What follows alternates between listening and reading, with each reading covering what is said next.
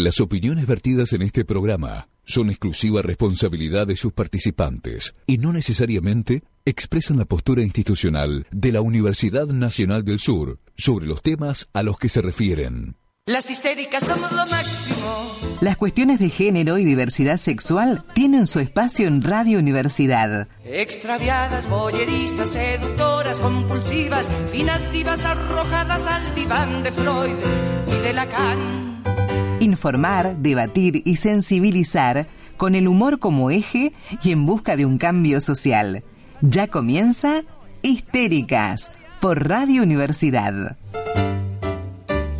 Por lo demás correspondo a tus teorías, estoy llena de manías, sueños, fobias y obsesiones. En 2014, Latinoamérica tenía por primera vez en su historia cuatro mujeres en el poder al mismo tiempo. Michelle Bachelet en Chile, Cristina Fernández de Kirchner en la Argentina, Dilma Rousseff en Brasil y Laura Chinchilla en Costa Rica.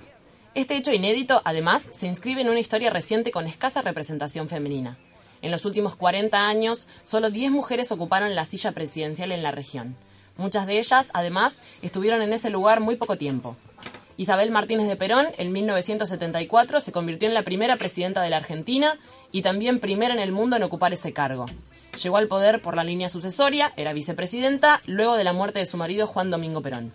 Fue derrocada por un golpe militar dos años después. Lidia Weiler Tejada fue la única mujer presidenta de Bolivia en un gobierno interino entre 1979 y 1980. Rosalía Arteaga fue presidenta provisional de Ecuador durante solo tres días en 1997. Más allá de todos estos hitos, a marzo de 2017, solo 15 mujeres estaban a cargo de sus respectivos países y representaban un magro 8% de los líderes de los países miembros de las Naciones Unidas. 8 son los países con presidentas electas y 7 con primeras ministras. Más abajo en las jerarquías, la situación es apenas mejor. Un estudio de ONU Mujeres muestra que en los últimos 20 años se duplicó la representación femenina en los parlamentos del mundo. Suena bien, pero lo cierto es que el piso desde que se parte es tan bajo que aún estamos muy lejos de la paridad. En 1995 solo el 11,3% de las bancas eran ocupadas por mujeres. Hoy llegan apenas al 23%. A su vez, solo el 18% de los cargos ministeriales del mundo está a cargo de ellas. En el mundo empresarial no es mucho mejor. Aunque en el 45% de los trabajadores de las 500 empresas más importantes del mundo, según Standard Poor's, son mujeres, Menos del 20% de ellas accede a una silla en el directorio y solo el 4% es la CEO. Este texto es de Marcela de Alessandro de Economía Feminista. del pene y el diván de tus eunucos administra mis pulsiones compulsivas. Como me duele este mundo segismundo, la parálisis, la envidia, la neurosis nos gobierna. Como me duelen los pobres, como joden la miseria, ahora sí que lo de menos es la histeria. Las histéricas son lo máximo. Las histéricas somos lo máximo. Muy, muy buenas noches. Ahí arrancamos con risa, estamos un poco contentas, no sé qué estamos. Muy buenas noches. Vamos un poco contentas. ¿Qué? Hay muchas cosas pasando al mismo tiempo. Primero que nada, bienvenides, bienvenides a Histéricas, programa de los observatorios de género y diversidad sexual de la UNS. ¿Cómo están? Estamos todas bien, bien arriba, casi tanto como el dólar. Por eso dije que estamos. Pero que no, no, no. Ah, ¿no era nuestra responsabilidad? Que, ay, vos hiciste Sí, subir el dólar. sí. Yo compré 100. ¿Vos así que a quién votaste? Hiciste subir el dólar. Hacete cargo. Hice, hice subir. Bueno, felices porque probablemente Las se Macri. somos lo máximo. Sí. Y capaz tengamos interesa. máximo. ¿Capaz? Bueno, no sé si capaz. Voy a decir esto un poco consternada, pero capaz llegamos a diciembre, chicas. Sí, Capaz. Vamos a ver. llegue rápido. Vamos a ver. Sí, a bancar los trapos ahora. Este, arrancamos con un texto muy copado. Mm, interesantísimo. Porque el tema de hoy es El tema de hoy es mujeres y disidencias en el poder. tremendón. Es un alto tema y dijimos, bueno, pasaron las paso, pasaron muchas cosas. Sí. Pasaron teníamos muchos, dólares. Por supuesto, por supuesto. Pasaron tantas cosas que dijeron, bueno, vamos a también hablar eh, de, de este tema y ya después vamos a también meternos en un poco más de política en otro programa posterior. Pero bueno, vamos a arrancar por acá. Nos pareció un lugar copado para arrancar, tanta política en el aire. Seguro que están podridos, todo lo que pone está hablando de las pasos. so- sí, vamos a hablar. Hola. Olis. Hola, vamos a seguir llenando los Ayer Ayer Somos estaba- de las que nos cansamos Ayer estaba de escuchando de- la radio y por total ahora que estamos en el ámbito se hacía parte de Ah, parte a las de- compañeras, No, estaba escuchando a un, a un locutor que está diciendo "Es- en este programa no hablamos de política, no hablamos ni de un lado ni del otro, ni blanco ni negro, ni cambié, cambié de radio. Claro, No, no, pero aparte. ¿qué es no hablar de política? Claro, Porque todo es política, tomando señor. Una... Faccionar es política. Absolutamente todo es política, señor. Tomar una postura, entre comillas, neutra es hacer política. Entonces, bueno, más nosotros No. que lo personal lo llevamos a la política. por supuesto. Y lo hacemos por radio encima, así que... Por supuesto, somos mujeres, no nos queda otra. Claro. Claro, como que nos metieron ahí, ¿viste? O No, sea- no es que nosotras queríamos, sino que tuvimos que meternos, vieja, porque si no... Y claramente hace falta meterse un montón más. ¿O qué pasa que no nos podemos meter? Estamos viendo que hay un montón de espacios que no, en los que no hay mujeres, ¿no? En este texto que leía Meli, nos están faltando un montón de mujeres. Y Sí. tenemos un montón de mitos para explicar por qué. Nos encanta. Vamos con la primera razón. Dale. Que no es, no es una razón, perdón, es, es en realidad una, una afirmación, ¿no? Sí. Una afirmación que Es nuestra... como un intento de explicación que se da al hecho de que no haya mujeres en puestos importantes de liderazgo y de poder. ¿Para qué me pongo en modo facha? Es que igual pasa. A ver, es verdad, es verdad. Si hay una mina que está ahí, de, de gerenta, que está ahí, de, de, de concejala, no sé, que están en algún rol medio importante. Llegó Al- ahí por algo. Sí, ¿O alguien, no? se, alguien Sí. se está agachando. No hay Sí. otra. Eh, pasó por la sábana seguro. La Casting sábana. No por las listas. No, por, Sí, no hablando de las listas sábanas. Ah. Casting de sábana. Y sí, sí, pero más vale. Es que seguro se está, co- se está comiendo fulanito ahí. Bueno, con este mito hay dos cuestiones muy interesantes. A ver, vamos o sea, a me- eso, ¿puedo, puedo arrancar, pido obvio. Obvio. Eh, una es una cuestión que, eh, si bien había un sector, por ejemplo, ahora en las pasos que pedíamos hashtag feministas en las listas, estábamos pidiendo justamente tener esa representatividad, pero lo que se vio en muchas ocasiones no es que se haya agachado a alguien, sino que era la esposa de o la compañera de Sí, la ponían también en ese La lugar. ponían no lo como- ponían a él como ah, compañero de ella. Claro, diciendo, ¿no? exacto. Y cuando hay un tipo, no le dicen es el compañero de... Claro, pero llegó ahí creo por que compañero de... Creo que ahí uno está poniendo en el lugar. En, en lugar de mirar que tengo a esta persona en lista y digo, está ahí porque es esposa de. Y sin embargo, no me fijo si hay algún tipo que está ahí por ser esposo de. Claro. En realidad, la, la mirada la estamos haciendo nosotros ahí. Yo no, no comparto para nada. No, no, no estoy Porque diciendo incluso- como una afirmación, estoy hablando como algo que se dice. Claro, Claro. pero bueno, que, Que en vez de Lo usarlo como nombre propio de es eh, Pirulina o es Melina Muñoz, Sí, es o averiguar- la novia de tal O persona. averiguar qué carajo hizo, qué, O qué, qué es su vida personal, tal cual. Porque le sumo será una parte de su vida que muchas veces pasa, y creo que es medio inevitable, de que personas que se dedican a cierto ámbito, ya sea política, empresarial, suele pasar que su compañero o compañera puede estar en el mismo ámbito. Claro. Sí, Sí. sirve mucho. O sea, pasar. están estos dos discursos, ¿no es cierto? Eso es lo que, a lo que iba. Una que se dice eso y otra es lo que dice acá en el mito, que bueno, seguro que se acostó con alguien. Sí, es una forma de decirlo. Claro, llega claro. a la lista, en este caso Pero, hablando claro, de política. Pero aparte para mí hace como una especie de dos por uno y creo que tenemos un mito relacionado con esto, pero me voy a adelantar un poco así, vamos un poquito más rápido, Eh, porque sabemos que siempre tenemos muchas Así cosas para la hablar. Que es que cuando se dice es la esposa de, es la compañera de, también como que digamos, implícitamente se está sugiriendo que no tiene los requerimientos necesarios para estar en ese cargo. Obvio, Eh, obvio. y que no tiene la formación suficiente, eh, pero que puede hacer mérito por otros lados. ¿No? Que, que es esto de. No, para eh, mí habla de que es un títere. Habla de que de- ese Claro. comentario para mí denota de que la pusieron ahí porque es esposa de fulanito, entonces sabes que va a estar en el palo y que es manejada por ese por ese marido, por ese que compañero. va a hacer lo que por él le eso, dice. Por eso Claro, me en- recalienta. En el caso de, por ejemplo, de que no sea una pareja constituida, el mérito es eh, por estar con otra persona, por cogerse a otra persona. Claro. Sí, sí, es- esa en el ámbito político no la escuché tanto. Sí la escuché mucho en la universidad, tipo profesoras que llegaron a titularidad o- Ah, rápido. Sí, así eso como, sí, sí, representa. cómo habrá No, yo- llegado. Sí la un montón. ¿Se acuerdan de la científica esta que fue al programa de, eh, del Moro a decir que, ah, nada, a, Conicet. sí, a, a participar y en, el, en de su relato dijo, che, eh, bueno, vine acá para ganarme la guita e invertir en investigación. Después ella firmó la carta diciendo que, que apoyaba la, la candidatura de Mauricio Macri y todo el mundo decía, ay, pero ¿cómo no la va a firmar? Porque viste quién es el marido. El marido eh, es político y está dentro de las listas Ah, mirá, no tenía ese dato. Entonces agarré y decía, obvio que lo iba a hacer, si es la mujer de fulanito. Y es ahí yo me realicé, porque primero es una persona con características propias y un pensamiento. Seguramente apoya a Mauricio Macri por su pensamiento, no por ser la mujer de No, y que fulanito. inevitable que se casara con este fulanito si no lo apoyaba, ¿no? Como, por No, porque, o sea, hay un montón- a, a hay- la- a las granadas en tu propia casa. No, no sé, hay un montón de parejas que se llevan como el orto y entre algunas de esas características de por qué se llevan mal, muchas veces son las políticas. Entonces asumir esa mujer que tiene un laboratorio, gente a su cargo y todo, no piensa por ella misma a- agarrar y firmar una carta en la cual apoya la candidatura nuevamente del presidente que en realidad la contrafinanció, es subestimarla. O sea, ella sabiendo eso y sabiendo con quién está casada, decide firmar una carta. No porque la hayan mandado, sino porque, ah, bueno, a mi parecer es un imbécil.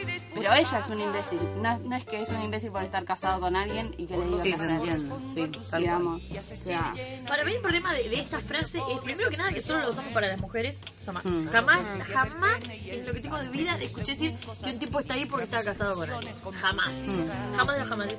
Y segundo, que de última, si esa mujer adquiere un poco más de relevancia, un poco más de conocimiento por estar casada con alguien, no significa que no sea un ser humano con ideales propios, con forma de pensar propia, con- completamente capaz y que a lo sumo ve una puerta abierta, la aprovechó y yo te aplaudo, hermana. Claro. Total. Porque al- no, después nos vamos a poner enojados como que si naciste hijo de tal. Bueno, ¿cuánta gente nace hijo de tal y eso abre una puerta y puede hacer que sea que la aproveche? Por supuesto, hay gente que la.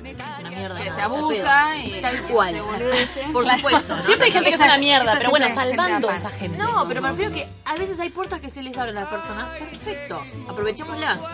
O también esto de, yo encontré otro que va muy unido a esto, de que las mujeres no están cier- eh, ciertamente preparadas para ese puesto en particular en el cual están, ya sea en política o en una empresa o demás. Perfecto, vamos con eso y con el segundo mito. Eh, Ese es por segundo ejemplo, mito. en una de las revistas, en Forza Argentina, eh, hacían una estadística en 2017 y decían que estaban igualados eh, las mujeres y los hombres en la posesión de estudios superiores, o sea que era eh, prácticamente igual Tipo, porcentaje. digamos. Sí, tal cual, en estudios superiores, o sea que están iguales en formación. Quiere decir que esto eh, derriba el mito de que la mujer está ahí por Sí, eh, porque cierto privilegio, porque la pusieron o porque no está capacitada. Y que em, en los últimos años hay un número mayor de mujeres graduadas eh, que se incrementa un 59% en, en el total de la población. Sabes que la, eh, un estudio reciente del Programa de Naciones Unidas para el Desarrollo dice que Argentina muestra que las mujeres que acceden a cargos jerárquicos, jerárquicos, Jerárquicos. Jerárquicos. en general, jefas, directoras, etcétera, no solo presentan mayores niveles educativos que mujeres en otras ocupaciones, sino también respecto de sus pares varones. O sea Claro, que en realidad no es suficiente Como que mérito, más para sino llegar ahí. que les hay mayor más. exigencia. Como que yo necesito tres máster para estar donde un pibe está con uno. Exacto. Porque necesito, como mito que tengo que demostrar más. El segundo mito justamente va un poquito relacionado, me parece, porque va con esto de por qué pasa esto, ¿no? Habla de estas pequeñas razones. Y es que como las mujeres somos emocionalmente más inestables, tenemos, nada, bueno, tenemos otras prioridades, por supuesto, ¿no? Porque hay que ser más, obvio. No, y aparte hay un cierto periodo de cada mes en el que básicamente no puedes pensar bien. No, no, Claro, pensás, también no le vayas a hablar porque, bueno, Sí, está temperamental. Entonces, por eso que no pueden estar en puestos de poder. Y sobre todo, lo más loco es que hay mucha gente que lo piensa, no es más allá de que es mucha gente que realmente lo piensa. En Alemania, no sé por qué me traje un dato de Alemania, pero me pareció copado el estudio que hicieran. Eh, hicieron un estudio en el cual preguntan, primero que nada, que tuvieron que hacerlo muy confidencial. Como que si eran preguntas directas, la gente no respondía realmente lo que pensaba, porque es un tema susceptible. Entonces, cuando se hizo completamente confidencial, saltó que el 28% de las mujeres y el 45% de los hombres consideran que las mujeres estaban menos calificadas para puestos de liderazgo.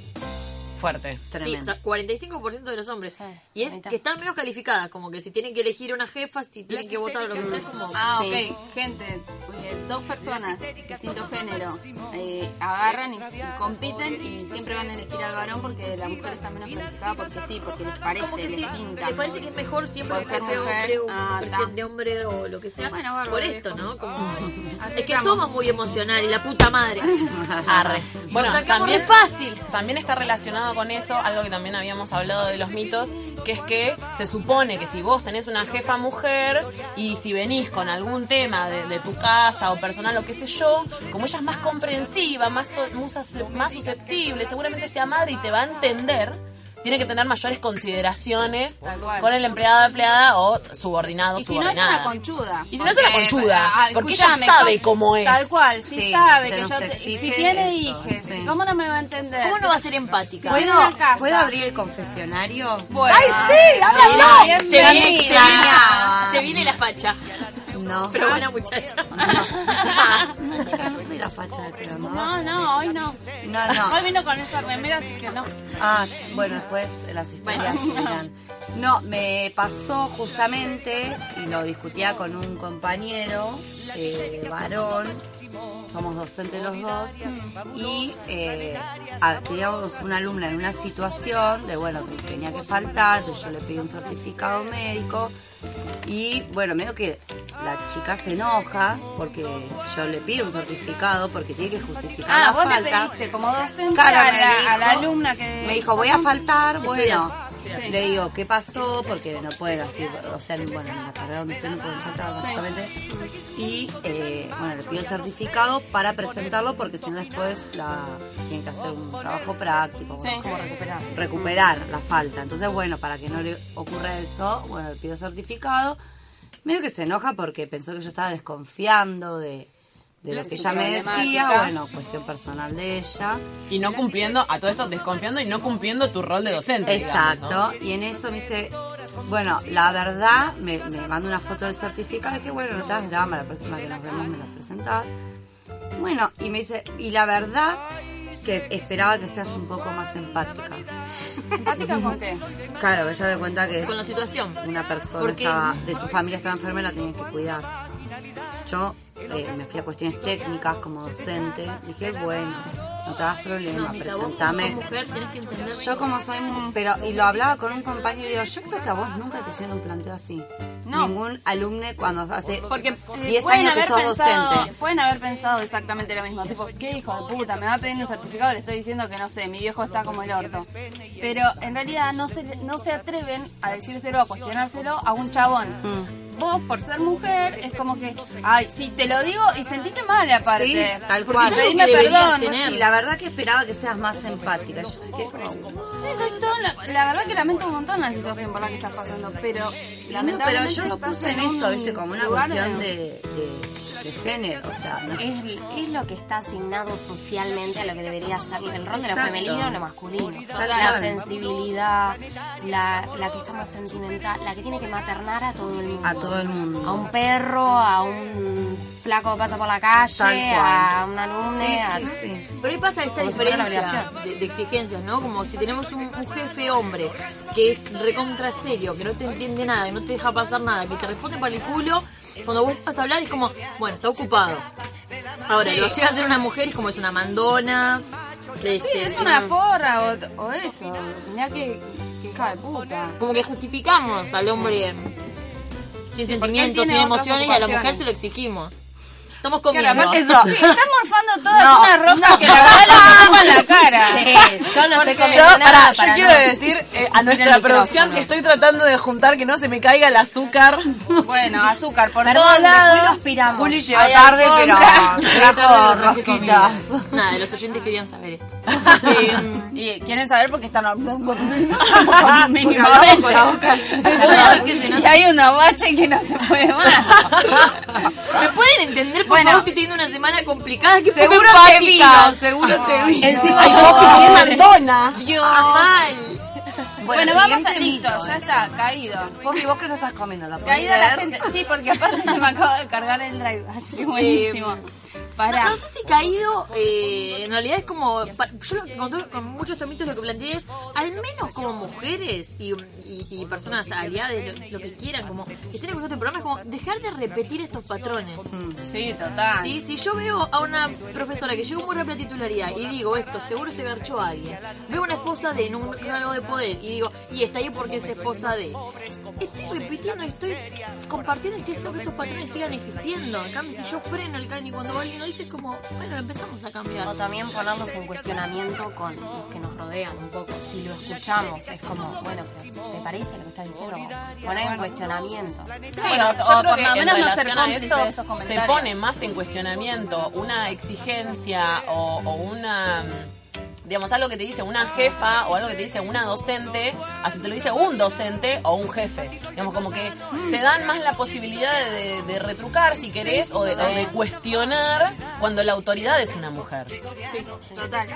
Eh, esto también se cuestiona más si es una mujer. Cuando mejor se viste, más profesional es.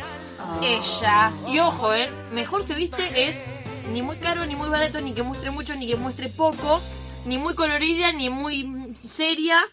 O con Nunca. eso quiso llamar Pesada. la atención. No, No, le nunca viene a nada alcanzar nada. Me encantaría que retomemos este mito entonces. Yo después les traje una nota para debatir cuando estemos en la parte de Grace, si me lo permiten al final. Así que, Sí, Grace te va a dejar mira Grace, no estoy, no estoy para eh, cosas, eh. Mira que hoy vengo intolerante. Ah, Bueno, pero ¿qué pasa? me, me vino. ¿Qué pasa con esto de la apariencia física? Ah, Ahora para la época de elecciones pasó un montón. Me pudrieron, tipo, lo que se pone Vidal, lo que se pone Cristina, que si Bullrich apareció despeinada. Como, Que aguada de blanco, que divina, que bla bla bla. No, aparte las noticias son, por ejemplo, tal persona o con esta la primera, la primera más se dice, ¿no? Le, le describen toda la ropa y todo lo demás. O sea, es como O comparar cómo de- se visten las mujer. primeras damas de los países. Eso es como... Es bajarles ¿Qué te el precio la- a sus ropa? pensamientos to- to- todo el tiempo, en realidad. Es decir, bueno, Sí, me- como me- no tienen medir nada la, que la pensar, calidad de personalidad eh, de figura pública en base a la ropa que se pone. Sí, esto lo hablamos otro día. Por ejemplo, en el caso de Aguada, se habla todo el tiempo de que lo que está vistiendo. Y la mina, tipo, es empresaria, tiene sus No se recalcan otras Dudosos o no dudosos, cuestionables o no cuestionables, no importa. A lo que voy es, tiene una vida política, económica, empresaria detrás de ser la esposa de. Y por hablamos siempre de lo que eso. tiene puesto, tipo. Ella es empresaria antes de ser la mujer de Mauricio Macri. Entonces, nunca se resalta su, rol empresarial. Y bueno, esposa de. O los títulos son, ay, la mejor vestida o, o la mejor imagen de Cuando todas. fue aquel G20, la foto de todos los mandatarios, la foto de todos los acompañantes, mandaría claramente porque había dos hombres. Y la comparación de ver quién estaba mejor vestidos, comparaban a ver si Juliana le ganaba o no. a- Bueno, a hay no sé programas quién de otro enteros lado. dedicados a, por ejemplo, las entregas de los Martín Fierro también. Ah, Son sí. mujeres que tienen un rol, o sea, las actrices y, Ponele que sea y como... se discute qué se puso esta, la otra. ¿Cuál fue la mejor vestida la en vez, de, la en vez peor. de recalcar, digamos, cuáles eran las nominadas a una categoría importante? Por ejemplo, mejor claro. actriz, ponele. No por lo que hacen, sino por lo que se ponen. No sé, yo ahí me parece que hay en esos programas una partecita de que corresponde a, a quienes ganaron y quienes no y tal. Y otra, sí, está mucho la, el ojo en lo que llevaron vestidos. Pero ahí me parece que va baja A mí- a mí línea me- a, todos, ¿eh? Sí. No solamente a las mujeres. Pero los como chabones que- se ponen trajes todo el tiempo, trajes de diferentes colores, con corbata, sin corbata, no hay mucha Bueno, variedad. pero hay programas dedicados a eso. Está bien, pero por ejemplo, premios pero así como los Golden Globe o, o los que tienen que ver con la música, digamos, me parece que es desproporcionado el tiempo de, de- de- de visualización que se le da en los medios a quién se puso el mejor vestido que quiénes eran las nominadas para la misma categoría y por qué competían entre ellas. Bueno, recuerdan que uno de los primeros ejemplos lo tuvimos con Cristina, bueno, con Eva en su momento, se hablaba de los tapados de Eva. ¿Por qué se ponen? Y con Cristina lo tuvimos con, Con la, cartera, carteras. ¿se acuerdan que Sí, eran? pero, y aparte de esto, ¿eh? Sabe mucho acá el cuánto sale la ropa. Tipo, ¿cuánto salen los trajes? Nadie habla. Son carísimos los trajes de hombre, onda que. Pero nadie chequea, como. Claro. No, para mí igualmente en, en, en esto, en mujeres con, con poder es bajarle el precio a su pensamiento todo el tiempo y no, no, no sé si no conviene eh, decir qué es lo que piensan o qué acciones toman No en la es- no realidad. es adrede, ¿eh? Para mí es, es, es rebajar la, es, es la imagen que tiene la mujer, que es lo más importante, es la apariencia física. Bueno, ojo que también Hay un... no seamos inocentes en que hay una estrategia también política atrás, porque tampoco conviene mucho que digamos hablar de los negocios de la guada. Si va a salir algo de la guada, conviene hablar de cómo está vestida. No conviene decir que tiene eh, talleres clandestinos. Sí, no, obviamente. Entonces, Eso lo a ver, Pero antes de que salga lo de los talleres clandestinos, tampoco se hablaba de ella como empresaria. claro. Y en, y Digo, en- ¿no? y en ponerle que en medios de comunicación afines uno podría decir, podrían recontra resaltar su imagen de empresaria, lo bien que le va, la cantidad de marcas que tiene, bla, bla, bla. Tampoco lo hacen. Tampoco lo hace. No, no, no, no. Vista. Y yendo como un poco más a, a lo terrenal, a lo nuestro diario, eh, te juzgan mucho por cómo te vestís incluso para darte un trabajo. O sea, en las entrevistas laborales, eh, no sé, ahora, bueno, no, no se mira más el diario, por lo menos no en papel, pero dice, buena presencia. ¿Qué es buena presencia? ¿Para qué necesito buena presencia? Es para atender a una persona tendría que ser amable, no tener buena buena presencia estereotipada, digamos, rubia o, o Flaca. flaca.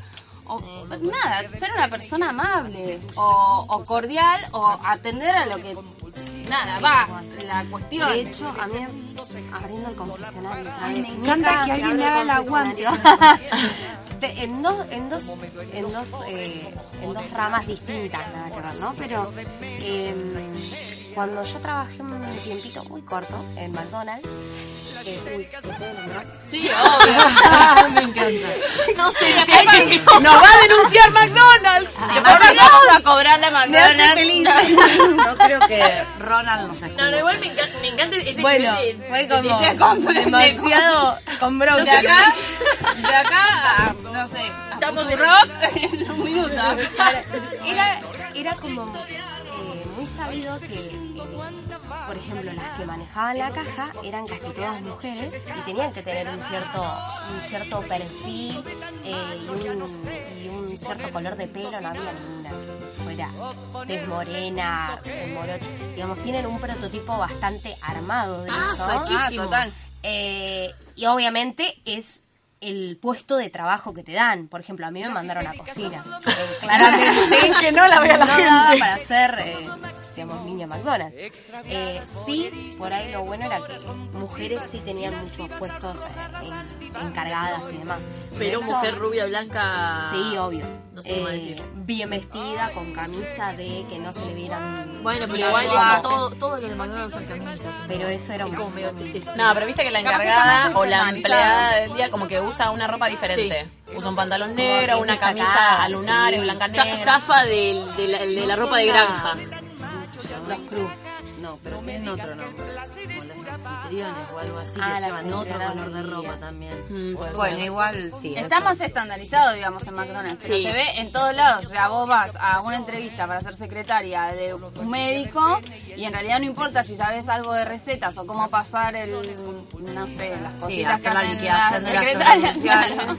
Sino que seas, nada, linda. Vaya maquillada con buen perfume. Tal cual. Y listo, ya está, que te laven los dientes. O sea, es como- bueno, eso está todo. No, lávense los Ay, dientes, por dice, dice. Mica. Yo eh, trabajé un tiempo bastante largo en un café de acá de Bahía, que no lo voy a nombrar. eh, Pero queda en... que eh, nada, éramos dos mozas, después varios mozos, hacíamos rotaciones, igual tipo atrás de la barra, todos hacían lo mismo bien. Lo único fue que eh, las mujeres podíamos ir vestidas como queríamos hasta que una de mis compañeras, que era muy y todo, le propone al dueño y el dueño dice que sí, de ponernos vestidos. Vestidos para trabajar en, Todas. Un, en un café donde los superclásicos de Boca River se llena de hombres. Ay, qué asco. Entonces era trabajar con vestido, obviamente con un short abajo, pero trabajar con vestido en pleno invierno, pleno verano, tener que aguantarte a todos porque quedaba bien el vestido negro. Con Claro. O vestido rojo, rojo o negro. Era. Nos habían rojo. mandado a hacer Un vestidos. montón. Bueno, listo. Sí, nos fuimos Eh, de la nos Pero... Pará, pero con esto queríamos decir que... Sí, por supuesto. Primero. Con estos mitos lo que queremos recalcar también es que eh, existen un montón de trabas para incluso ascender una vez que ya tenemos un puesto eh, o dentro de un trabajo o, o un puesto de poder al que podemos seguir ascendiendo, existen un montón de trabas. Y un montón de estas trabas también están dadas por tu... eh, si sos joven, si pensás tener familia. Total, eh, si tenés total. pareja ya y pensás tener familia. Si tenés pareja, En las entrevistas de trabajo está la pregunta. Se pregunta. Sí. Tipo. ¿tenés pensado ser madre? ¿Estás en O pareja? tenés hijos. ¿Estás recién casada? Es casi no te contratan ni en pedo, pues estás a punto de tener un pibe. Es real. Y de hecho, muchas de las promesas de, de trabajo se hacen en base a, bueno, vos tenés entre 35 y 45 años, ya está, ya se te pasó el arroz. Vos no pensás ser madre, ¿no? Claro. No, bueno, listo, te contrato. Quedan embarazadas después, las despiden. Sí, Exacto, no, quedan porque- embarazadas después y todo, y incluso sus compañeros yo he escuchado hablar gente que dice, ay sí, se quedó embarazada justo cuando la tomaron y después volvió y justo volvió a quedar embarazada, qué casualidad, ¿no? Así no la podían echar.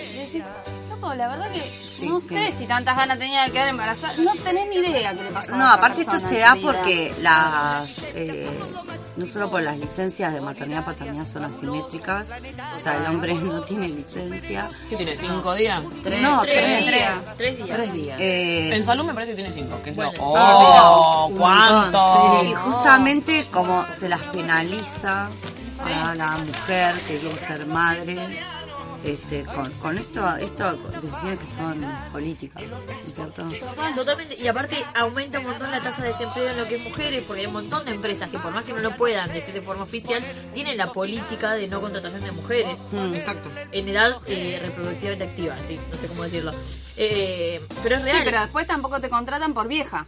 O sea, Sí, no, no, es, es general. entonces pero como políticas- antes sí, después nunca, nunca, nunca. ¿Se acuerdan? ¿Por Mira, no? si hay Nunca, algo, nunca. algo que rompió un poco con eso y me gustó como la imagen, eh, creo que lo hicieron muy intencionalmente y con esto no quiero spoilearles la tercera temporada de La Casa de Papel. Sí, Spoiler alert. Hay un spoiler alert, guarda. Cuidado.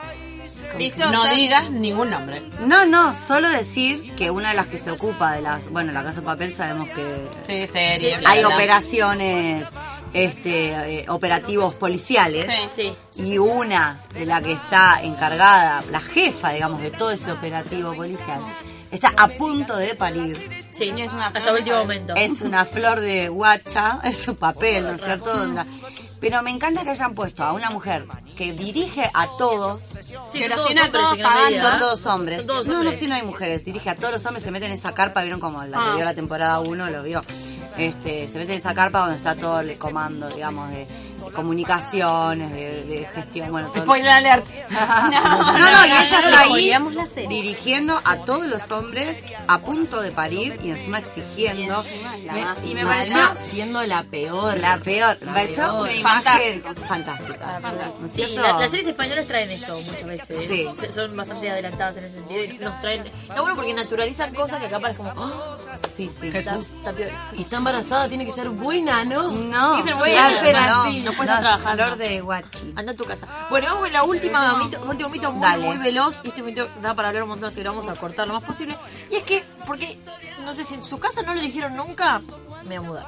Eh, la ley de cupo no es necesaria, porque al final terminan poniendo cuatro de copas para completar. Tipo, si no hay mujeres es porque no se dedican tanto a eso. Se parece un. Sí, lo he escuchado. Sí, Lo yo lo he escuchado. escuchado en de... parece. Claro. Ah, Sí, literal, ¿no? Literal. Eh, eh, en, un spot de, de campaña está, por supuesto, pero aparte está en, No, está no, en las calles. de expert. Expert. Vamos a Así decir. sí, de expert. de Fer, decilo. Vos que cortaste bolete y lo pusiste expert y lo sacaste a Macri, la verdad que Eh, es peor mierda. podías hacer. Bueno, lo bueno es que no va a ganar, pero Que sí, bueno, tiene un spot diciendo, no, un- no, no, un conmigo las mujeres no tienen privilegio. No, Se. Claro, Se porque terminan los expli- privilegios. expliquemos la situación. La situación arranca con una chica bajo... Va- vamos a aclarar, perdón, sorry, es el estereotipo de rubia tarada. Sí. Hegemónica. Sí. Rubia, No, no, blanca, pero no, sí. hablando como pelotuda, que dice... eh, las mujeres fuimos eh, devaluadas durante muchísimas décadas y décadas eh, durante toda la historia y entonces el patriarcado y, y yo creo que nosotras tenemos que tener un montón de derechos y bla, bla, bla. Entonces llega, Llega eh, expert él. y le dice, no, eh, basta de privilegios para las mujeres. Para, Ella- la aclaración, porque no te está viendo la gente. Es Eh, la spot. chica está hablando con eh, cara de preocupación, casi de confusión. Sí. Y después Feminismo y y tipo- como medio paternalista, ¿no? Como te vengo a... Te vengo a. No, no, pero, también como, como a cortarle el mambo eh, y decirle, no, eh, las mujeres no tienen que tener privilegio. privilegios. Acá no te elegimos ni por La hizo género, mejor que eso. Dijo, basta de privilegios. Y la chica con cara de más confusión dice, ¿no voy a tener privilegios por ser mujer? Claro, todos los privilegios que yo tenía los pierdo. Y expert ahí No, no, pero para mí fue como la piba confundida, diciéndonos, ¿cómo?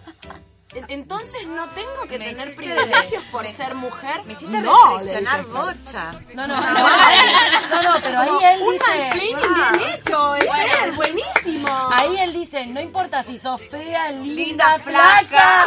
Flaca. Bueno, googleenlo porque la verdad que es imperdible. se es una mueren. delicia. Ay, no hay que perderlo antes de No, que, no. de De que que borren, desaparezca, antes que lo bajen. ¿De qué privilegios De que se den habla? cuenta. No, ya saben lo que hicieron, no, no tiene nada que borrar. Pero, bueno, más allá de que tenemos un expert diciéndolo, hay, hay gente en la calle diciéndolo. Yo me preocupa Hay muchísimo más. vota expert. Eh, Con claro. O sea, y que Entonces, reproduce hay eso. gente que Sí, pero para mí, no, para mí el, discurso de, el discurso Yo- de, no hay mujeres que se dediquen tanto a eso, por eso no hay tantas Sí. en, en empresas, eh, política, en lo que sea. Es como recién están empezando a participar, dale tiempo, como esto de no me hago cargo del patriarcado, de por qué la mujer no está ahí, sino que digo, están recién interesándose, casi como como como género estamos recién entrando en la adolescencia, en la juventud, como no, estamos como recién empezando a pensar. Tal Una cual. así. Yo le estoy lo siento un montón, ¿eh? De tipo, de tipos, siempre, obviamente de tipos. Eh, Para mí igual en, en la, eh, vi que está estudiando abogacía. Eh, en su profesión, por si no sabían, yo les cuento, les voy contando datitos así de las chicas. Bueno, Eh, y en la profesión de ustedes me parece como que es recontra visible, porque aparte son un montón de mujeres las que estudian abogacía. Sí, sí, mucho más que Derecho, como bueno casi se que, diga. creo que números están en los 70, 30. Claro, y después eh, los estudios son, no sé, 70% chabones, Sí, la mayoría. Entonces ahí es como recontra visible. Bueno, en la Incluso- medicina ni hablar, es como que siempre, encima médico, médico varón, listo, Superman. Sí, hay chao. muchos discursos que justifican incluso, como se van instalando mitos que, no sé, a mí me han dicho, ay, vos haces extracciones dentales porque eh, yo siempre me las hice con varones porque no tenés fuerza. Vení que te encajo la piña. Pero vamos. Mirá esta pinza, yo siempre, dentistas mujeres, siempre me han hecho doler todo. Así que las recomiendo. No, me han sacado, todos los días te he sacado, te así. Eh, no, pero todo. Con lo que decía recién de, de la vocera, no me, había, no me había acordado de esto. Pasa mucho cuando se recibe un varón recién recibido, es muy difícil que consiga laburo. Ojo. ¿Por qué? Porque la mayoría de los estudios no quiere contratar un varón, porque o sea, es como que se va a generar este tipo de, como de competencia. Como que enseguida va a Como querer que va a ascender. querer, eh, como que va a querer ascender, como que va a querer independizarse al toque, entonces buscan mujeres recién recibidas, cuasi secretarias, ¿no? ¿En Como dónde? te para explotarlas, Ah, ¿en dónde explotarlas totalmente, Me porque también... Bueno, cuando vas a tirar tu currículum para entrar a un estudio, Ah, un como estudio. hombre recién recibido es más difícil, porque está esta idea de que va a haber que generar competencia, Sí, a ver si aprende claro. muy rápido. Eh, no, no, como que independizarse. se Y a la mujer es más fácil Como dejarla como de secretaria. sí. Claro. Bueno, Ay, de paso, una cuestión más de cómo el patriarcado afecta a los hombres en estos casos. Tal cual, sí. Sí, Bueno, porque sí, nosotros sí, decimos... Se quedó pensando. Se quedó A ver, sí, porque obviamente nosotras vamos a ser la secretaria, la mula y No, no, la pichi ahí- de otra, pero digo, como eh, por algunas cuestiones de rebajarnos trabajo a nosotras, también hay posibilidades de que a los hombres les, en menos medida, obvio, pero les recorten posibilidades de laburo. Y en un contexto socioeconómico como hoy, en el que es muy difícil encontrar un laburo para una persona, las trabas se van sumando, se van acumulando. Sí, sí, tal cual, totalmente, totalmente. Eh, pero bueno, este discurso para mí es muy filoso y no, me voy a cansar de decirlo. Así que nada, este, con esto de que no estamos recién arrancando. ¿viste? Hay minas en la política un montón, hay minas en empresas un montón. Nunca tuvimos la misma posibilidad de ascenso que los tipos. Jamás. Y No estamos nuestro- arrancando, no es que nos acaba de empezar a interesar. Más en nuestro país donde tenemos antecedentes de Por mujeres supuesto. al poder, mujeres jefas, o sea... Mujeres dirigentes, mujeres presidentas. Mujeres presidentes. ¿Nos vamos a escuchar el primer tema? Sí. ¿Cómo no? Vamos. Ay, con la divina. Con la divina Ofelia, de- que yo la, ban- La amo, la, banco muchísimo. Junto con Femigansta en Boy.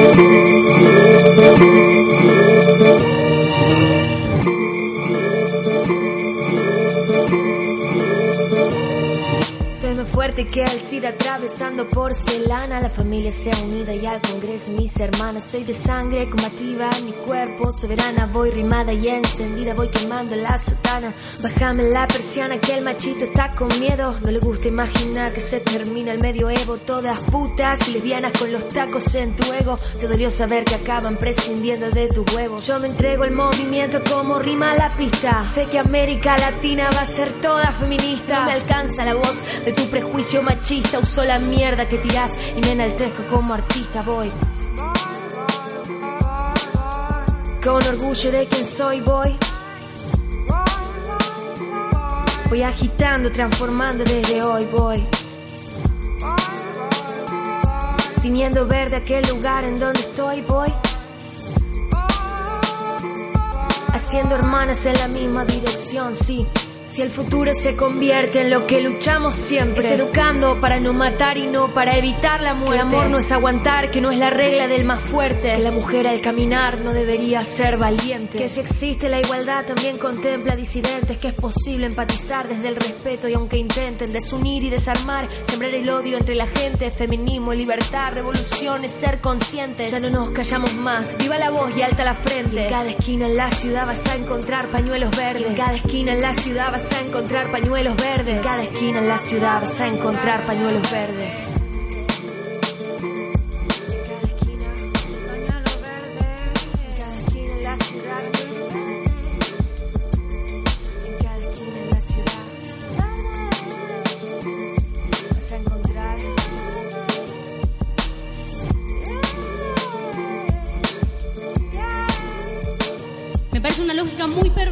2018 tener que explicar por qué está mal violar y por qué entonces ser violada significa algo. Nos abusan hasta veces en nuestras propias casas. Es evidente que en esa etapa de nuestras vidas la información, si no es poca, es nula y sobre todo muy tendenciosa. ¿Dónde están todos estos defensores de la integridad, la vida y la moral cuando estamos en verdadero peligro? Mujeres pobres y varones trans están muriendo. Salimos a las calles y hombres de 60 años nos dicen no muy amablemente Tenemos relaciones violentas, con celos, golpes, puteadas. Salimos a la noche y nos ponen drogas en las bebidas. Estamos cargados y cargadas de estereotipos y el amor solo existe en las góndolas que nos ofrece la televisión. Amaremos heterosexualmente, monogámicamente y por el resto de nuestras vidas o simplemente no amaremos. Pero una sociedad más justa no la voy a construir hablando de mí misma. La voy a construir militando la libertad de los otros y de las otras. Tenemos nuestro propio ejército, que es el que está en Avenida Rivadavia gritando aborto legal. Hemos decidido conquistar nuestra libertad. Este pañuelo es nuestro uniforme. Y lo único más grande, el amor a la libertad, es el odio a quien te la quita.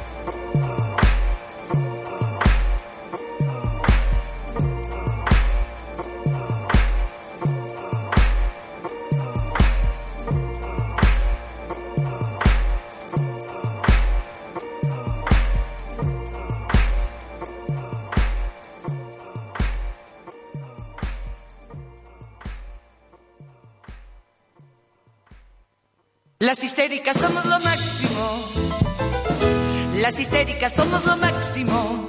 Extraviadas, boyeristas, seductoras, compulsivas, finas divas arrojadas al diván de Freud y de Lacan. Ay, Segismundo, cuánta vanidad. Infantiloide y malsano, el orgasmo clitoriano. Bueno, buenas noches a todos. Estoy Graciela, o no sé, Graciela está como ¿Cómo estás, Grace? crítica, ¿Crítica? pensante, eh, Bárbara. sin un acuerdo, sin un mucha reflexión. Vengo a reflexionar con ustedes. Bien, Bien. bárbaro, me encanta ¿Sobre esta terapia No tengo de grupo. ninguna postura con respecto a esto. Ah, sos neutral. Sobre ¿No vamos a hablar de política? Ah, sos neutra, le dice. Ah, Soy listo. nunca neutro, siempre inneutra. No, eh, sobre la mujer machirula. Ok. Dudoso. Oh, dudoso. El, título me, me, me- me mal predispone. Te Sí, mal me la baja un montón. Bueno, a mí pero me encanta. A mí me mal A predispone. mí o me sea, gusta. siempre estoy- que provoca. Acá masticando. Yo estoy lista para pelear. Bien, me encanta, saca las garras. Oye, estoy. Grace está siempre ahí, viste, provocando. Es Ah, ya provocadora. hablamos esto. Sí. Bueno, les cuento, cuando las mujeres llegan al poder tienen que lidiar con encontrar la imagen adecuada para proyectar. Esto que decía Vicky, cómo vestirse, cómo ser, cómo bla, bla, bla.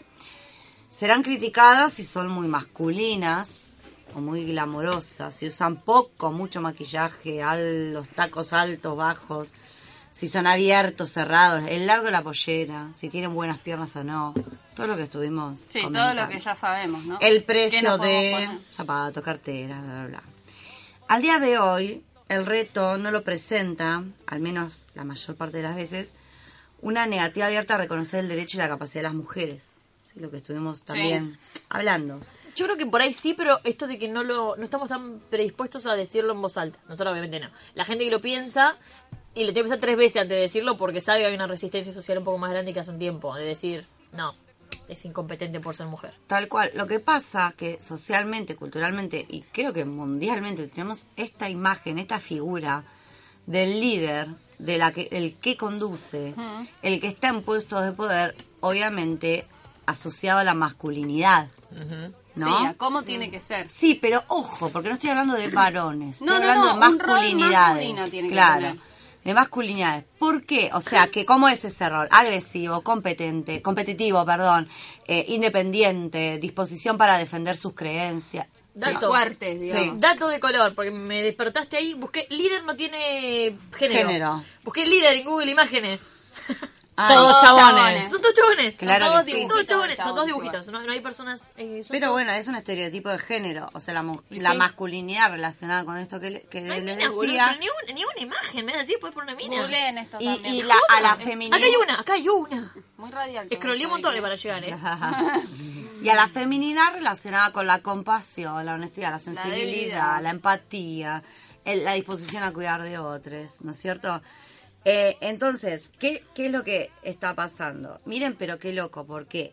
Porque una mujer que aspira a un cargo de poder, a un liderazgo, a un Algo. algo allá arriba, se le exige que sea de estas determinadas formas, pero ojo con esto, porque el hombre que está feminizado, vamos a decirlo Sí. así, que no son las semillas,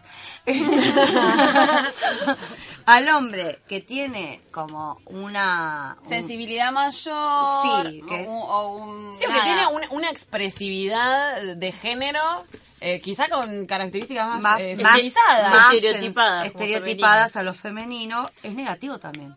Sí, porque Mm. vas a ser un boludo. Es un símbolo de debilidad. Total. Ser parecido a una mujer. Sí, sí. Sí, Hablo de mujeres estereotipadas, ¿no es cierto? Creo, creo que ahora entiendo un poquito por dónde viene el título del, del mujer, de mujer Ahora no te estás tan enojada. No, sigo enojada, no me Ay. Dios. ¿Con qué? Con las machirulas. Con, con la expresión mujer machirula, porque creo que es una presión social que de última si terminamos cayendo en ese rol, en el de intentar masculinizarnos para poder ocupar, es porque la sociedad te lleva a esto.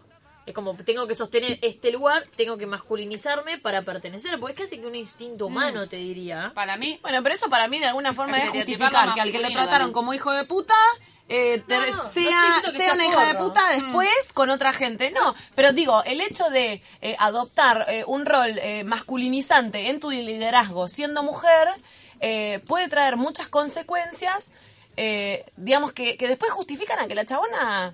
eh, No estoy diciendo que sea forra, estoy diciendo de que si se manifiesta como... por que después, no, más- que después no comprenda a otras personas intentando llegar al mismo lugar. A eso me refiero. No, no, yo no estoy diciendo que sea forra, no, no estoy diciendo el punto de eh, que me van a ver débil. El- el- el- que es verdad, yo creo que las mujeres cuando estamos en un rol de liderazgo tenemos una cuestión muy fuerte con no poder mostrarnos vulnerables y no poder mostrarte débil. Porque tenés que sostener y reafirmar ese rol de liderazgo. Pero una cosa teniendo. es masculinizarte y tener que adoptar y bueno, eso. Y otra cosa es ser machirula. Para mí son dos cosas muy diferentes y por yo eso no traje- comparto con Machirula, claramente. Bueno, después Igual vamos era a hablar... un título provocador, no era para que discutamos el Claro, título. por eso. No, era como ponerle algo, relacionar el machismo con una mujer, entonces ma- mujer machirula Claro. surgió. pero- Capaz que lo que yo plantearía, como dándote vuelta un poco el de tu speech, capaz que me hagas No es mi speech, no es mi speech. Bueno, bueno, bueno, Grace sorry. viene Grace como a neutra, plantear bien. esto, pero no- Que ¿Por qué asumimos que el mostrarse más eh, fuertes ante las situaciones es mostrarse más masculino? Bueno, no, Bueno. en realidad. Ah, ¿no? ¿Cómo- ¿Por qué el estereotipo femenino es uno y por qué el estereotipo masculino es otro? Y si yo me comporto Pero porque más estamos este, hablando en términos de estereotipos. Claro. Claro, bueno, pero bueno, No. empezar a cuestionar de hay gente forra, hay gente seria, hay gente dura, hay gente empática y dejar No, no, de Sí, eso la parte- totalmente. Eso creo que estamos todas de acuerdo con que hay personas y las personalidades no van de la mano ni de la genitalia ni de la genética, digamos, ¿no? Entonces se pueden ir desarrollando lo que es, eh, se estereotipa como masculino o como femenino en, en lo social, digamos, está muy bien visto lo- los estereotipos masculinos en roles de poder y como debilidades los estereotipos femeninos. Claro, que en realidad ni siquiera para ahí, te, mí... ahí te cambia, por eso digo, en lugar de decir estereotipos masculinos, decir estereotipos de y definirlos con las características que son y dejar de asignarle de, Sí. el género. Claro, sí entiendo. Como entiende, decir que está mejor visto que un jefe sea eh, estricto, Riguroso. serio, riguroso, jefe, jefa, quien sea. Eh, dije jefe y dije je- todos los líder. adjetivos masculinos. Bien.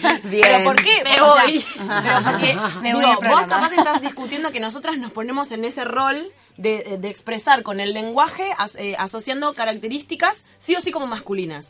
Y después, en, en el lenguaje propio, te referís a un jefe. Digo, o sea, todas son cosas que tenemos impregnadas cuando Son hablamos. todas claro. cosas que en realidad Están ahí. están, está buenísimo que, que incluso se den ahora eh, entre nosotras como para... Sí, la verdad que la desconstrucción es todo el tiempo y constantemente. Y entre nosotras también vamos discutiendo est- estos... est- est- las palabras que Sí. utilizamos para nombrar las cosas y lo importante que es la palabra eh, al momento de, de- de eso, de dar características o de describir a las personas o describir roles. Eh, Sí. Así que vamos aprendiendo. Tal o sea, cual, no- pero, pero, bueno, y retomando esto que está, está hablando Grace, qué sé yo.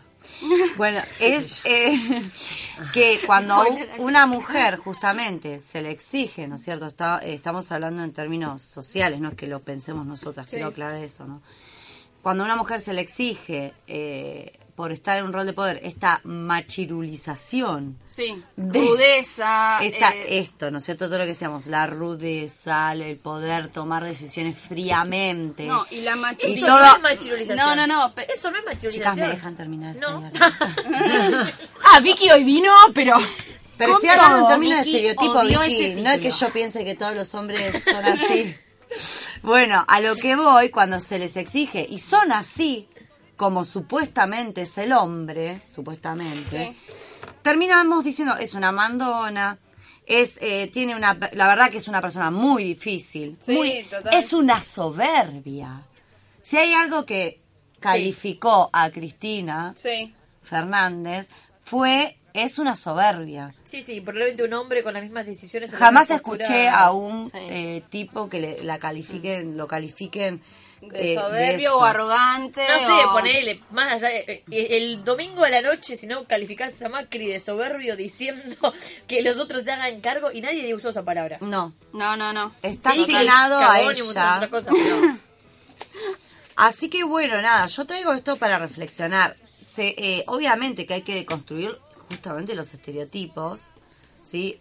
Eh, cosa muy difícil porque son estereotipos justamente. Por supuesto. Esto es un avance igual. Esto es un avance, ya Por ahí lo, lo que... discutirlos. No, No, lo que yo iba a diferenciar eh, era que no es lo mismo eh, asumir ciertos rasgos de características de la personalidad más tendientes a lo duro, con que, yo, con- que no significa lo mismo que machirulo. ¿No? Porque machirulo tiene una carga claramente Claro, negativa. sí, Que sí. estamos hablando de justamente algo más patriarcal, algo. Claramente, hay, mujeres, hay un montón de mujeres patriarcales también. A ver, no, o sea, eh, Yo de- traje por ahí el una machismo nota. no va de, de- tampoco ni, ni por la genitalia ni por la XXXI. A ver, eh, hay un montón de, de mujeres eh, que son machistas y que se asumen como machistas y para ellas está bárbaro y, y el status quo en el que estamos viviendo hasta ahora eh, les pertenece y se sienten cómodas en ese lugar. Entonces, asumir que todas las mujeres también eh, están incómodas en esos roles es eh, nada, una boludez Sí, para no, mí. pero porque aparte, a ver, pensar en que, muy contentas, por ¿eh? ejemplo, no, no puedo dejar de pensar en la Bullrich, ¿sí? Porque justamente representa esto que estamos hablando. Es una mujer, ¿sí? Que eh, tiene muchos rasgos eh, que, que se estereotipan, o sea, que, que se caracterizan por lo masculino. Sí. Estemos de acuerdo o no, ¿sí? Para Sí, que sí, Vicky sí. no se ponga nerviosa. No, no, no. Sino bien. que es una mina que no, no de moda cero, Cero, sí. pelo corto, ¿no es cierto? Como que Y que, reproduce... y que toma decisiones recontra duras. Recontra Y que tiene muchísimo poder. Muchísimo poder, Y creo una que otra, una mujer, firme y- si no tuviera esas características, no sé si estaría en el, en el puesto en el que está hoy como ministra. Acabo de dar cuenta de algo, que Justo de- excepto, Mm, excepto, de lo De del, excepto lo del peinado, esto que trascendió del Sí. peinado, ella por cumplir este, este ciertos requisitos, ¿no? Mm. Nunca fue juzgada como otras mujeres. No, No, nunca, nunca se habló de la ropa de ella. Es verdad. No. ¿No? Como que No. si está, ma- eh, hablo comillas, masculinizada Sí. eh, en cuanto a forma de vestirse y demás, eh, no, se No, la, no no se la la... Los tipos la eh, sienten del palo. Está como camuflada. Sí, pero no, se la- no tiene Sí, los mismos prejuicios con los que por ahí sí manejaba otro tipo de mujer, porque claramente, excepto ese día del peinado, Sí. nunca A nadie le importó cómo de se- los cómo trajes se que viste, usa. No, no, tal cual, pero porque está Y porque la boludean con otras cosas, aparte. La, El la- chupi, bueno, claro, el escabio la tiene mal. Y a su peinado Le también. pegó, le Ah, pegó me mal. refiero que no, no Claro. se usaron los mismos eh, puntos de referencia que, No, con los que se no, mide no, otra mujer. para No nada. importa el palo que sea. A ¿sí? eso quería llegar Grace. A esto ¿A que qué? estamos, no, a esto que estamos Ah. eh, justamente hablando, de cómo las mujeres debemos masculinizarnos, ¿sí? Para aspirar a un puesto de poder. Y aún así, masculinizándonos, nos terminan tratando de eh, insensibles, eh, de mandonas, de, eh, no sé, eh, yo creo- locas, de soberbias. Sí. Estoy buscando otro otro sinónimo para, para masculinizar. Espera que se me Eh, ocurra. no. Masculinizar en términos de estereotipos no me parece nada, porque hay estereotipos, nos guste o no, o sea... No, para mí es la incapacidad. yo- a, mí, me pasó por ahí de estar liderando diferentes grupos y diferentes lugares y sí sentí una dificultad gigante de poder mostrarme vulnerable. Yo sentía que Bueno, no me podía mostrar vulnerable. Claro, Pero claro. ¿Pero sí, qué es, pero es qué es masculino. mostrarse vulnerable? Eh, Agarrar y, y ser un poco más empático, ser un poco más sensible, porque para mí eso es un No, rasgo no. que suma, digamos, no es una vulnerabilidad. Es no, ser no, la vulnerabilidad lo que el justamente resto... es propia, no es para con el otro. Claro, Vos puedes ser súper empático, pero no poder mostrarte vulnerable en cuanto a, tu- a ser permeable de mostrar tus propias inseguridades. Sí, pero bueno, sí. qué sé yo. Parece porque- que los chabones tampoco pueden hacer eso. No, y acá- Todo el tiempo. Y, y el patriarcado no lo permite tampoco, Exacto, exacto. ¿eh? Ojo. Mary tenía un ejemplo para ir cerrando. Sí, yo Para ir eh, cerrando, literal. me creo que en una parte de la nota eh, y, y cuando estábamos discutiendo también qué era esto de, de- de mujer machirula, eh, me parece que cuando hay una cuestión de la mujer adoptando características de liderazgo que se res- corresponderían con un ideal de liderazgo masculino eh, y que terminan de alguna forma justificando que el resto de los liderazgos o el resto de los puestos de poder tienen que ser de la misma De forma, forma. hace a una mujer machirula. Entonces yo ahí es cuando digo, hay una internalización social de cómo te hicieron eh, ser o cómo te hicieron desenvolverte para encajar, que termina siendo que seas una machirula. Ejemplo. Que seas machista. No, me parece un montón- o sea, el ejemplo que vas a dar, sí, es una mujer machista. Ahora, que toda mujer que se adapte para poder sobrevivir en cierto ambiente y que... No, no, yo digo- No, no, no creo que sea una Yo mujer digo que, machista. que midas bajo la misma vara que lo que vos tuviste que hacer es lo que tiene que hacer las otras. Sí, eso es machista. Eso es re machista. Eso es machista, está perfecto, pero digo que no, no el tener que cambiar ciertos tipos de cosas o adaptarte, o de última, porque sos así, ¿sí? No, no que hayas querido modificar nada, sino que simplemente tenés esas características, no considero que sea machista. Por supuesto. que- Bueno, vamos a ver y Por que eso- la gente lo debata en su el- casa. por eso me enojaba el título. Pero el ejemplo que vas a dar, sí, esa mina es. No sé, yo estoy totalmente de acuerdo con el título. Pero bueno, vamos. Al caso de la mujer machirula, en este caso es la expresidenta de Aerolíneas Argentinas, que se llama Isela Constantini. ¿Qué pasó? Isela Constantini dijo una frase, primero les voy a decir la frase y después les voy a explicar el contexto. La frase fue, si te pusiste un escote, hacete cargo de lo que va a generar. Chan. Tan, Chan. tan, tan. Sí, a mí me lo han dicho también. Opa. Mi jefa anterior, mujer. Bueno, sí. El contexto fue diciembre de 2018, cerca de la denuncia que hizo Telma Fardín eh, a Juan D'Artés. Recordemos, Telma Fardín con 16 años, Juan D'Artés con 45 años, eh, en el contexto de abuso sexual. Isela Constantini, hablando para una entrevista de La Nueva, dice esto, eh, y ella hablando de cómo hay que vestirse en lugares de trabajo, ¿no? Porque escribió un libro sobre marketing eh, personal, bueno, cosas. Entonces, eh, ella lo que sigue diciendo es, hay lugares y lugares y hay vestimentas y vestimentas. Uno eh, quiere ser respetado profesionalmente y bueno, en tu ambiente de trabajo tenés que ir vestido como para ser profesionalmente respetado, ¿no? Como si esto de alguna forma habilitara que ponerte una remera escotada o una camisa apretada o una pollera corta te faltan el respeto. Te faltan ¿no? el respeto y, y sos una boluda. Y sos una boluda, claro. O sea, eso es lo que habilita a que el resto de las personas deje de tenerte Es respeto. la misma gente que, en- que en la escuela, cuando sos piba, no te deja ir con musculosa calza porque distraes. Sí, está igual. Bueno, y de hecho, Isela Constantini sigue diciendo, si te ven de escote y hay hombres, y esta palabra me encanta, naturalmente los ojos se les van a ir. Ay, Jesús. Naturalmente. Naturalmente. animales. La naturalidad. Porque son Animales, exacto. irracionales. Luego le preguntan eh, qué recomienda ella para una presentación a un trabajo. Una polera. Si es mejor eh, que no, no llevar escote o es mejor no llevar pollera corta. A lo que ella responde, depende si querés vender algo y si necesitas de eso. Y luego dice esto, Vender si te cuerpo. pusiste un escote, hacete cargo de lo que ¡Ay, vas a no! ¡Le generar". quiero pegar! Bueno, ¡Y no le puedo pegar! ¿Qué pasó? Esto, obviamente, Ahora estoy de acuerdo. arma un revuelo en las redes sociales. Recuerden, contexto, Telma Sí. Fardín, no sé qué. Arma un revuelo en redes sociales y hasta le contestan algunas personalidades como Carla Peterson diciéndole, entre todas te vamos a explicar por qué no es así. Eh, otras, otros, muchos comentarios. La amo. Yo entre todas. Entre todas. imaginé violencia. Sí, Me mal. imaginé una horda de Era una- tratándote una turda iracunda. Entre todas te vamos a agarrar y te vamos a explicar. en comentarios en Twitter, ¿no? Muchas, muchos otros comentarios estuvieron de acuerdo con lo que decía esta mujer, pero atención a lo peligroso de esto. Sabemos que no es necesario ponernos una pollera corta para que quien sienta la necesidad de desprestigiarnos en nuestro trabajo o en cualquier lugar que sea, lo va a hacer igual, Tal cual. ¿no? Y hay muchas de nosotras que nos ponemos la ropa no pensando en la necesidad de querer vender algo o dar una imagen de... Porque nos De ponemos la ropa que queremos, ¿entendés? Claro. Eh, y obviamente que, digamos, esta mujer quizás hablaba de un código de vestimenta, pero todas atendemos a códigos de vestimenta en los lugares a los que vamos. Digo, ninguna va a ir de malla a bikini al trabajo. Entonces, eh, se, se hace como medio como que se, se corre el eje de la cuestión y se pone de nuevo la culpabilización en la ropa que se pone la mujer. O sea, si te violaron de noche saliendo de un boliche fue porque te pusiste una mollera corta.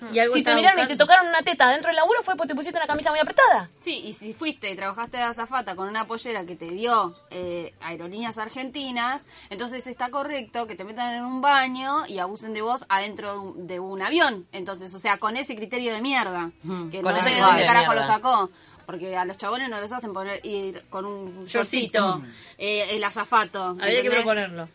Habría que Bueno, que proponerlo. cada uno vaya como quiera o que sea una qué sé yo, o sea, está Nada- avalando nada el abuso dentro incómodo de para las azafatas que tener que trabajar con tacos y pollerita. Bueno, Bueno, imagínate. tras la polémica, ¿sí? tras la polémica, lo que sucede es que Constantini comparte un descargo que hace eh, eh, a través de Clarín, defendiendo la postura del no es no, del mafardín, bla, bla, bla, eh, pero sosteniendo nuevamente que hay vestimentas que llaman más la atención que otras, aunque de ninguna manera atraer miradas posibilitaría a alguien nunca faltarle respeto a una mujer, menos a tener conductas inapropiadas. Bueno, déjeme decirle, señora, que usted se está contradiciendo un montón. Controversial. Un montón. Mal, me encantó el ejemplo de El primer título lo dice Tipo, todo. lo que ella es, era la directora de Aerolíneas Argentinas. Charlemos de la vestimenta que le obligas a usar a tus, a tus empleados. ¿Y sí? empleadas. Sí. ¿No? Como, que y si, si supuestamente la ropa denota que estás buscando algo, mi pregunta sería, ¿y usted, con la ropa que le impone usar a sus zapatas, ¿qué, ¿a qué está buscando? Tal cual. ¿No? ¿Qué, qué estás queriendo atraer? Abusos. ¿No? Bueno, Pero aparte Gisela Constantini Animales. haciendo eh, en otras oportunidades como una reflexión de que ella no tuvo trabas para llegar a los lugares de poder. al que bueno, llegó, eso cansada. que siempre se puso la vestimenta que, que se tenía que poner y, y atenta a los códigos de vestimenta y nunca nada apretado, nunca una pollera, no sé qué. Y ella que- nunca le pasó nada. Entonces así debe ser. Es incapaz de ver sus privilegios. Sos un, tenés suerte, hermana. Sos de las pocas.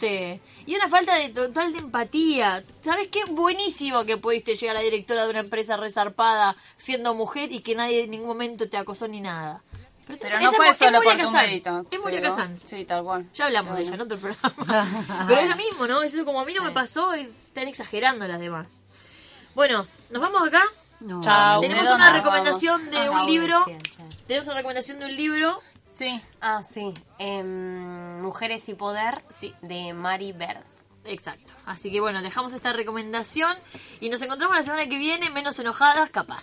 No, no, ¿cómo- ¿por qué menos enojadas? No, igual de Está enojadas, bien, eso es el feminismo, ¿eh? No estamos todas de acuerdo. ¿se acuerdan de eso? Bueno, ¿Se acuerdan de eso? Somos personas. Recordemos. Bueno, y Eh, como razón en esta semana pasaron las pasos, pasó todo, antes que histéricas. Históricas.